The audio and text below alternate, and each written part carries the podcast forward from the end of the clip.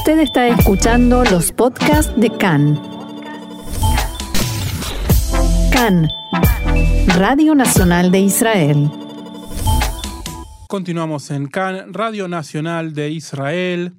Y como cada jueves cuando llega este momento del día, este momento de la semana, es momento de hablar de el futuro más que del presente, porque es el momento de hablar con nuestro columnista de ciencia y tecnología, Mariano Mann. Mariano, ¿cómo estás? Hola Diego, ¿cómo estás? Muy bien.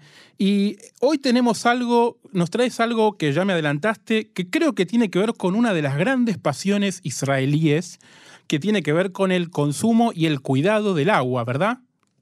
Absolutamente, es una sociedad muy, muy educada para preservar eh, este recurso natural escaso en general en la región eh, y particular en este país. A pesar de eso, bueno, se ha avanzado muchísimo en lo que es la tecnología y el tratamiento de aguas residuales como para poder reutilizar el líquido que que se usa a diario en, muchísimas cosas, digamos, desde lo que tiene que ver con los baños hasta el riego, hasta la desalinización de, del agua para hacerla potable y no depender exactamente de, del, del Kineret, o sea, del mar de, Galilea, para a ver si, si se llena o si no se llena de, de acuerdo al caudal, sobre todo en tiempos en donde el calentamiento global es una amenaza eh, realmente preocupante y que los recursos naturales van a tender a, escasear y la próxima guerra podría ser justamente por el agua, Israel está nuevamente a la vanguardia. Cuando nosotros hemos venido a vivir aquí, a muchísimos de los nuevos inmigrantes nos han dicho que el agua está, es, es segura de tomar en, cualquier eh, eh, lugar de Israel, donde haya una red de, por supuesto, de cañerías, que el agua es potable, que es completamente segura y que no hay ningún problema con tomarla. También nos dijeron que es agua dura, que contiene piedra y bueno, por eso hay una multiplicidad de filtros en un mercado eh, orientado a lo doméstico. Bueno, sin embargo, hay eh, una realidad que es que el agua se contamina muy fácil aquí y en cualquier eh, otro lugar. Eh, en principio, cuando hablábamos del mar de la Galilea, eh, el temor de la contaminación tenía que ver con que podía mezclarse el agua con excrementos animales o pesticidas de una zona muy agrícola como es el, el, Golán, por ejemplo. Bueno, hoy Israel tiene una nueva prueba que para poder realizarla necesita todavía modificar la infraestructura del agua, pero se realizan pruebas eh, muy particulares que tienen que ver con prevenir circunstancias en las que justamente las sustancias contaminantes se detecten demasiado tarde, porque si bien Israel lleva a cabo muchos de estos procedimientos para, para la potabilización del agua y para medir su potabilidad, eh, tardan bastante hasta que dan sus resultados. Y eso, bueno, no garantiza que el agua esté libre de bacterias y que no, se, no llegue contaminada al hogar de cierto consumidor en algún lugar del país. Entonces, hay un nuevo método que, si está de acuerdo después de toda esta introducción sí, por supuesto. paso a contar. Sí, ¿sabes? Me hiciste acordar una anécdota eh, te interrumpo un segundo antes de pasar a contar cómo funciona este método.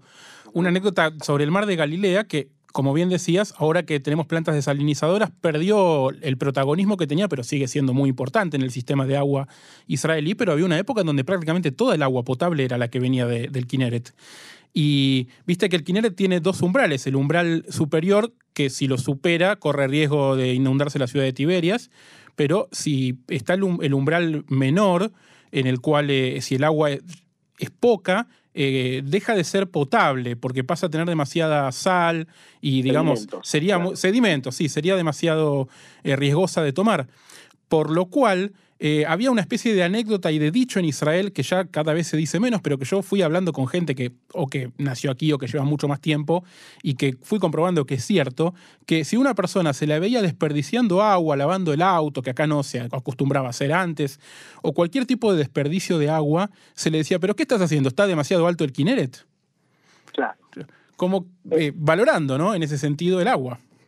Sí, exactamente, digamos. O sea, yo he recibido una clase magistral de cómo eh, lavar eh, los cubiertos y, la, y, Claro. y los, los platos después de comer, acostumbrados a la abundancia del río de la Plata con una, man- una manguera corriendo el agua permanentemente. Claro, sí, sí, o, sí. o dejar correr la ducha mientras uno se aceitaba. Bueno, Claro. cuestiones que, que, que aquí eh, No. realmente son mu- muy complicadas. Bueno, eh, justamente para seguir pudiendo, pudiendo disfrutar de- del agua potable y de tener cierta abundancia teniendo como fuente el, Mediterráneo, eh, hay un nuevo sistema que es un sistema que, eh, si bien tiene algunas palabras técnicas, voy a tratar de, bajarlo lo más llano posible. Es una, una combinación de mediciones de fluorescencia. La fluorescencia, lo que conocemos como luz fluorescente, en la ciencia detecta la detecta las diferentes tipos de bacterias. Sí. Estas mediciones de fluorescencia, conjunto de herramientas estadísticas de última generación, como hay aquí en Israel, y cuando no, aprendizaje automático a través de inteligencia artificial, permiten que se detecte el agua contaminada antes de que llegue a ser utilizada eh, para cualquier uso, en un hospital, en un hogar, etcétera.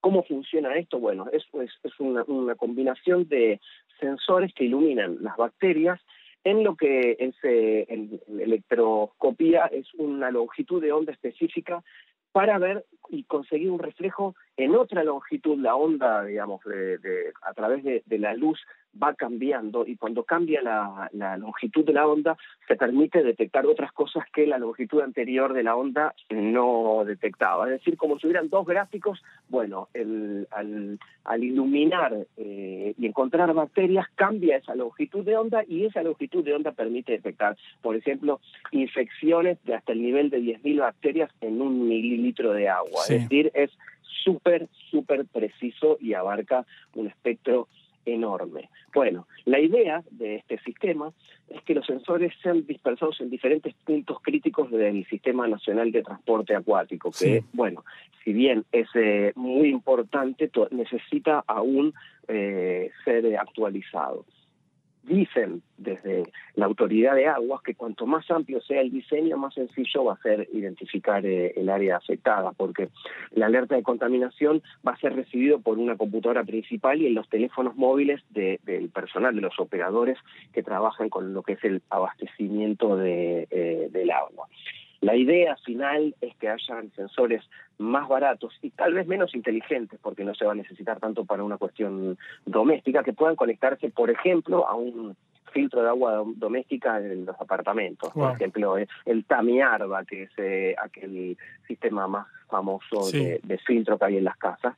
Eh, y, a, y, eso también puede advertir sobre una disminución en la calidad de agua debido a que, por ejemplo, un filtro no se reemplaza a tiempo. Es decir, que este tipo de sensor que iría, digamos, eh, a los hogares, que está en desarrollo, puede avisarnos que mmm, acá está pasando algo, el filtro no ha sido reemplazado, hay que reemplazarlo. No tiene que ver tanto con la contaminación, pero sí con la calidad del ah, agua wow. que uno va a tomar si es que el filtro está utilizado. O sea que sería indistinto podría tener un uso hogareño, cada uno podría chequear que el agua de su propia, porque tal vez el problema está dentro de la misma casa o del edificio o del barrio, eh, sería hogareño, o bien una, a nivel nacional, la, para que la autoridad eh, de aguas del país controle la distribución en general. Es las dos cosas.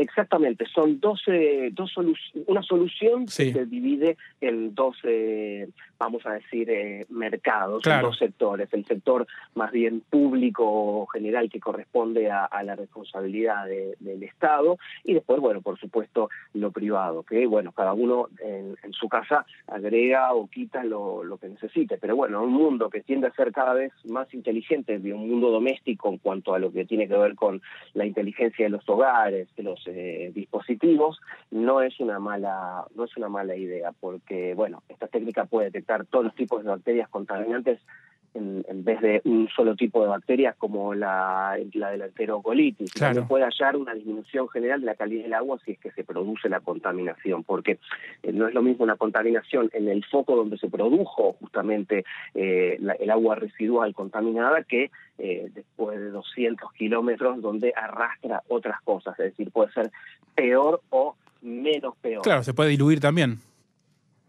Exactamente, digamos, depende si es que pasa, por ejemplo, claro, por otras eh, fuentes. Por, por, montes o por fuentes, eh, pero justamente al, al, al haber escasez de, de, recursos acuáticos naturales, eh, el país no, no, no se destaca por Claro. su, su su mapa fluvial, es decir que, bueno, esto sería una solución muy, muy particular para un problema que puede ser mayor, teniendo en cuenta sobre todo lo que eh, la guerra eh, tecnológica que hay con Irán y el intento, por ejemplo, de Irán de Claro. sabotear la red Claro, de, de agua de. Israel. Eso, Sí, bueno, sí, sí. muchachos, a comprar agua mineral hasta que abastecerse de agua mineral hasta que podamos resolver este problema. En ese sentido es donde Israel destaca la inteligencia artificial y eh, la utilización de soluciones para cuestiones Y de alguna manera las mismas empresas que distribuidoras de agua, la autoridad podría eh, identificar en el momento, incluso mandarte una alerta a tu hogar diciéndote la calidad de agua en tu casa particularmente tiene un problema, ¿por qué no lo revisás? ¿No?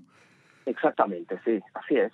Eh, bueno, este, el agua también aquí en este país es, eh, es un tema muy particular, como, como ya ha dicho al principio, eh, y el desarrollo tecnológico sigue dando herramientas y estrategias justamente para mejorar y la, la gestión de, del tratamiento y la escasez general de agua. Ya hablamos de la desalinización, de la reutilización de aguas Sí. residuales, los efluentes purificadores, digamos, la restauración de arroyos, etcétera, etcétera, etcétera. Es decir, que en Israel hasta el agua puede ser inteligente. Así es. Mariano Mann, nuestro columnista de ciencia y tecnología, gracias de vuelta. Y como siempre, como siempre decimos, pueden saber más sobre esto en Israel 21C en español. Así es. Mariano, Shabbat Shalom y hasta la próxima. Shabbat Shalom, hasta la semana que viene.